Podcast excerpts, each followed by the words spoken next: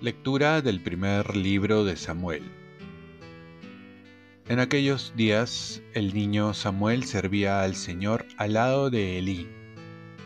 La palabra del Señor era rara en aquel tiempo y no abundaban las visiones.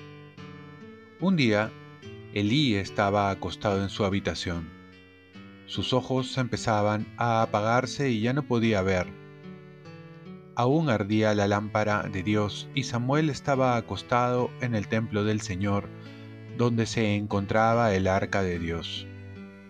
Entonces el Señor llamó a Samuel y él respondió, Aquí estoy. Fue corriendo a donde estaba Elí y le dijo, Aquí estoy, vengo porque me has llamado. Respondió Elí, No te he llamado, vuelve a acostarte. Él se fue y se acostó. El Señor volvió a llamar a Samuel. Él se levantó y fue donde estaba Elí y le dijo, Aquí estoy, vengo porque me has llamado. Respondió Elí, No te he llamado, hijo mío, vuelve a acostarte. Samuel aún no conocía al Señor, pues no le había sido revelada la palabra del Señor. Por tercera vez llamó el Señor a Samuel, y él se fue a donde estaba Elí y le dijo, Aquí estoy, vengo porque me has llamado. Elí comprendió que era el Señor quien llamaba al muchacho y dijo a Samuel, Anda, acuéstate, y si te llama de nuevo, responde, Habla, Señor, que tu siervo te escucha. Samuel fue y se acostó en su sitio. El Señor se presentó y le llamó como antes. Samuel, Samuel. Él respondió, Habla, Señor, que tu siervo te escucha. Samuel crecía y el Señor estaba con él. Ninguna de sus palabras dejó de cumplirse. Todo Israel, desde Dan hasta Berseba, supo que Samuel era un auténtico profeta del Señor. Palabra de Dios. Salmo responsorial Aquí estoy, Señor, para hacer tu voluntad. Esperé confiadamente en el Señor. Él se inclinó hacia mí y escuchó mi clamor. Feliz el que pone en el Señor toda su confianza y no se vuelve hacia los rebeldes que se extravían tras la mentira. Aquí estoy, Señor, para hacer tu voluntad. Tú no quisiste víctima ni oblación pero me diste un oído atento. No pediste holocausto ni sacrificios. Entonces dije, aquí estoy. Aquí estoy, Señor, para hacer tu voluntad. En el libro de la ley está escrito lo que tengo que hacer. Yo amo, Dios mío, tu voluntad, y tu ley está en mi corazón. Aquí estoy, Señor, para hacer tu voluntad.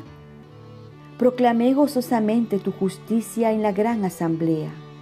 No, no mantuve cerrado mis labios. Tú lo sabes, Señor. Aquí estoy, Señor, para hacer tu voluntad. Lectura del Santo Evangelio según San Marcos. En aquel tiempo, al salir Jesús y sus discípulos de la sinagoga, fue con Santiago y Juan a casa de Simón y Andrés. La suegra de Simón estaba en cama con fiebre. Se lo dijeron a Jesús y él se acercó, la tomó de la mano y la levantó. La fiebre la dejó y ella se puso a servirles.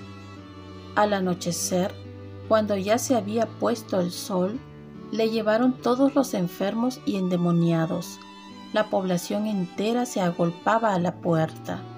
Curó a muchos enfermos de diversos males y expulsó muchos demonios, y como los demonios lo conocían, no les permitía hablar.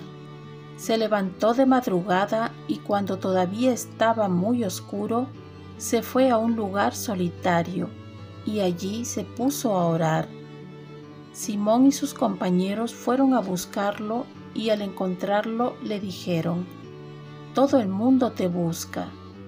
Él le respondió, vámonos a otra parte, a los pueblos cercanos, para predicar también allí, que para eso he venido. Así recorrió toda Galilea, predicando en las sinagogas y expulsando a los demonios. Palabra del Señor.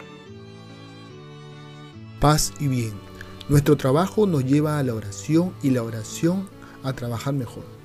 Si queremos saber cómo vivir, debemos saber cómo vivió Jesús. El tiempo es uno de los dones más valiosos que tenemos. Siempre hay que pensar cómo lo estamos usando, cómo lo estamos aprovechando, porque de ello depende un buen recuerdo y una segura esperanza. Revisemos rápidamente cómo empleaba el tiempo Jesús y podemos apreciar dos momentos que también caracterizan a los buenos cristianos. Tiempo para la oración y la acción. Así Jesús sanó a la suegra de Simón, curó enfermos con diversos males, expulsó demonios. Pero el evangelista nos dice que antes de todo ello se levantaba muy de madrugada y en un lugar solitario se ponía a orar. ¿Quién tiene la prioridad, el trabajo o la oración? Veamos lo que dice San Francisco Asís. Hay que trabajar fiel y devotamente, sin apagar el espíritu de la santa oración y devoción que ha de servir las otras cosas temporales. Y es que el trabajo nos debe llevar a la oración y con la oración trabajaremos mejor.